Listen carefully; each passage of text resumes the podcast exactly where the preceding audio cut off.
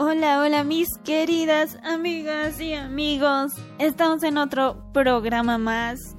Así es, mi nombre es Carol Aguirre y nos encontramos en madrugadas. ¿Cómo se encuentran el día de hoy? Espero que demasiado bien, demasiado bien, porque es un día muy bonito. Y pues espero no les moleste en serio que suba todos mis podcasts de golpe, porque pues ahora como ya les dije no puedo, no puedo subirlos eh, el día en que los grabo y lo lamento demasiado, pero pues seguimos grabando y pues cuando los suba espero los escuchen tal vez eh, un día uno, al día siguiente el otro y al otro día el otro. y pues les, les me, agrada mucho, ¿no? hacerles compañía, estar ahí dándoles consejitos, eh, contándoles mis experiencias, porque a veces nos sentimos solos. Nos sentimos solos. eh, ya grabé una parte del acoso el día el anteayer, anteayer. Y pues eso. Algunas chicas se sienten tan solas y piensan que están pasando esta situación solo ellas, pero no, no. Somos demasiadas. ¿no? Y pues yo les recomiendo de buscar a personas, eh, como les decía, que, que pasan por este mismo, por este, por estas mismas situaciones. Hablar y, aconsejarse, y quién sabe armarse horarios, ¿no? y cuidarse entre, entre ustedes, entre amigas, entre conocidos, entre vecinos. No están solas, chicas, no están solas, ya les dije, hablen, hablen y pues denuncien este tipo de situaciones. Hay que tomar cartas sobre el asunto. Yo he estado huyendo mucho tiempo sobre de estas cosas, ¿no? Que pasan, pero pues bueno. Y pues sí, hoy vamos a hablar igual sobre el acoso, pero eh, en otras áreas, se podría decir.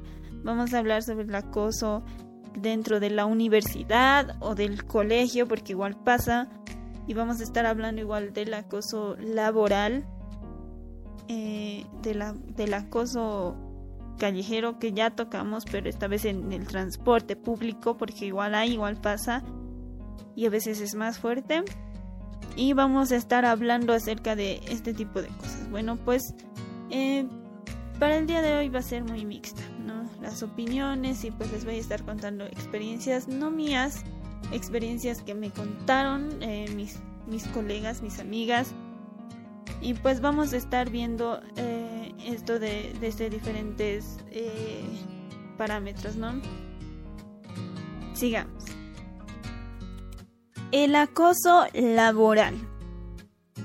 Ya les dije en el anterior podcast que el acoso es violencia. Y obviamente no podía faltar el acoso en el trabajo, porque si pasa, pasa muy seguido, más seguido de lo que puedes imaginar. Me pasó a mí, le pasó a mi amiga, le pasó prácticamente a todas las chicas con las que hablo y conozco, les pasó en su trabajo. Y pues, como les dije, esto tiene que parar.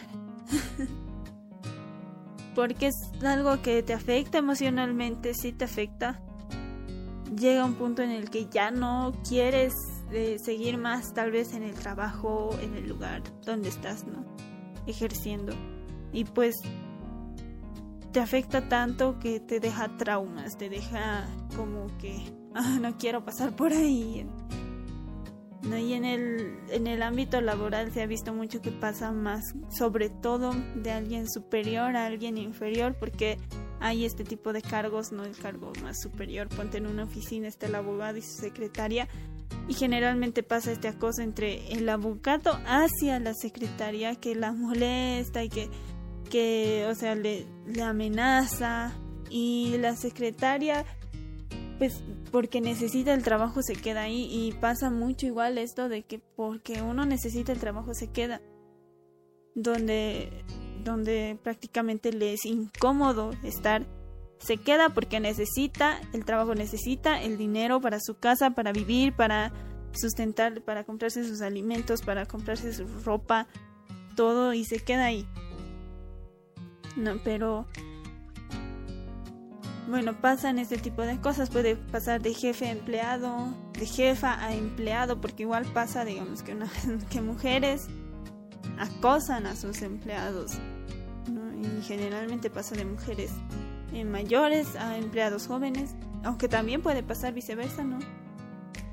Y pues es realmente muy grave este, este tipo de situaciones y hay que denunciarlas, hay que denunciarlas, para eso está el Ministerio de Trabajo, donde se puede denunciar este tipo de cosas.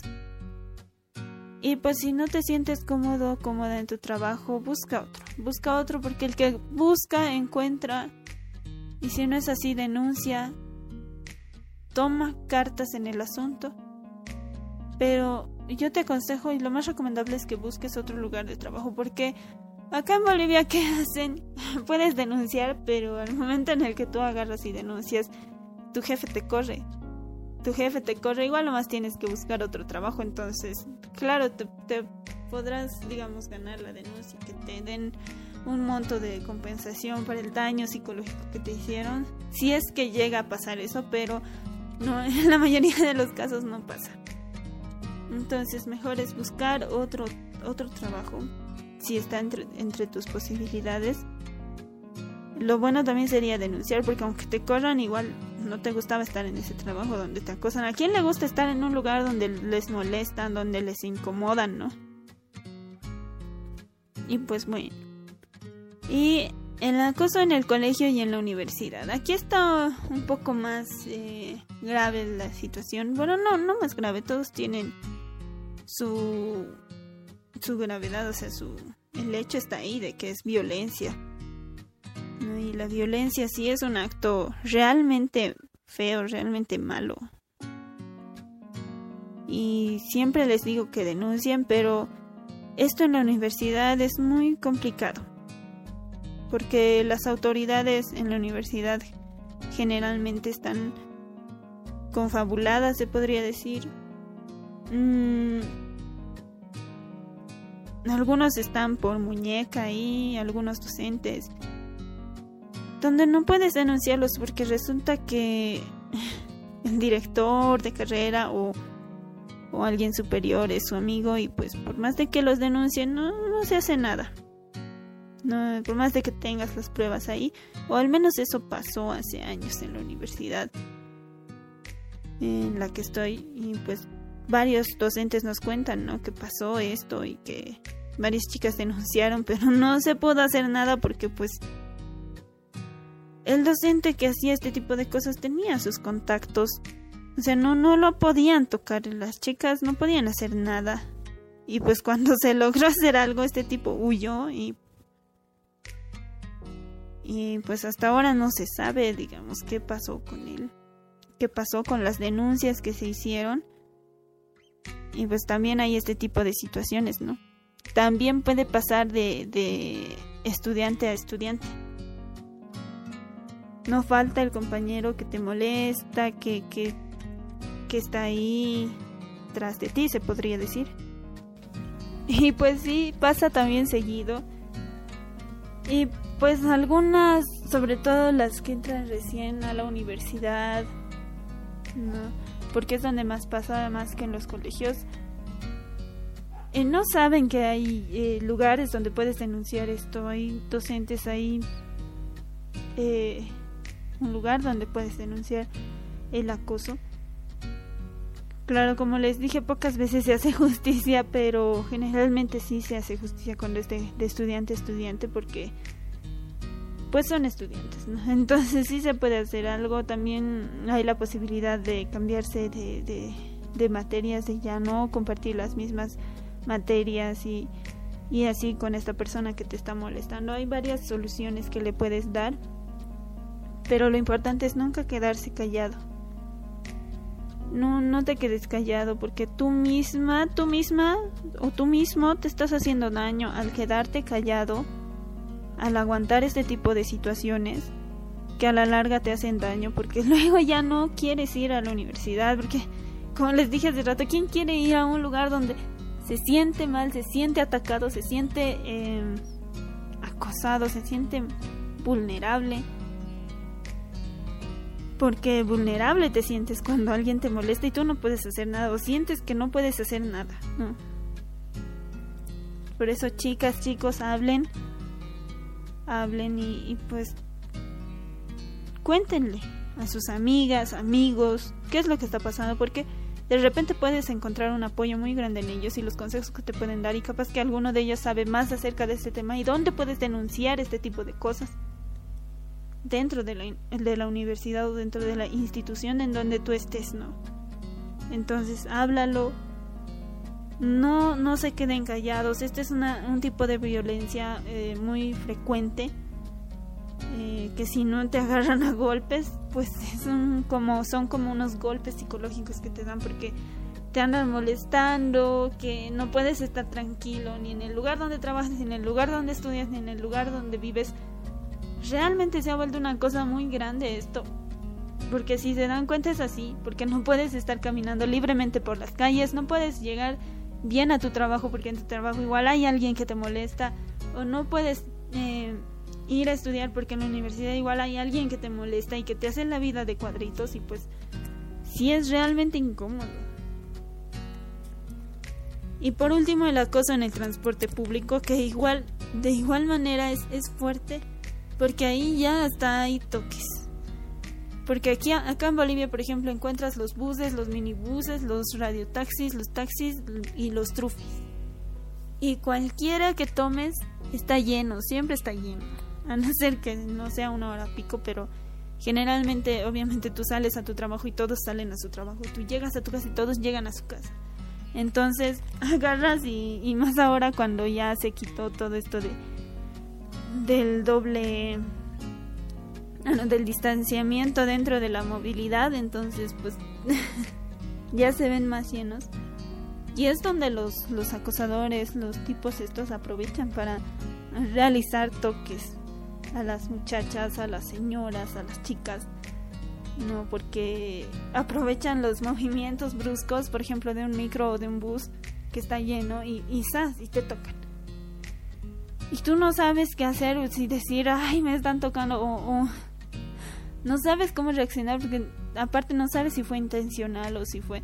Hay, hay toques, claro, que sí se nota que fueron intencionales o que es directo eh, en tus partes íntimas y pues sí es horrible lo que están haciendo ellos, pero pues ese rato no sabes qué hacer, ese rato dices, no, no, ¿qué está pasando? Y, y pues sí pasa y varias veces yo me bajé de la movilidad por ese, por ese tipo de situaciones y pues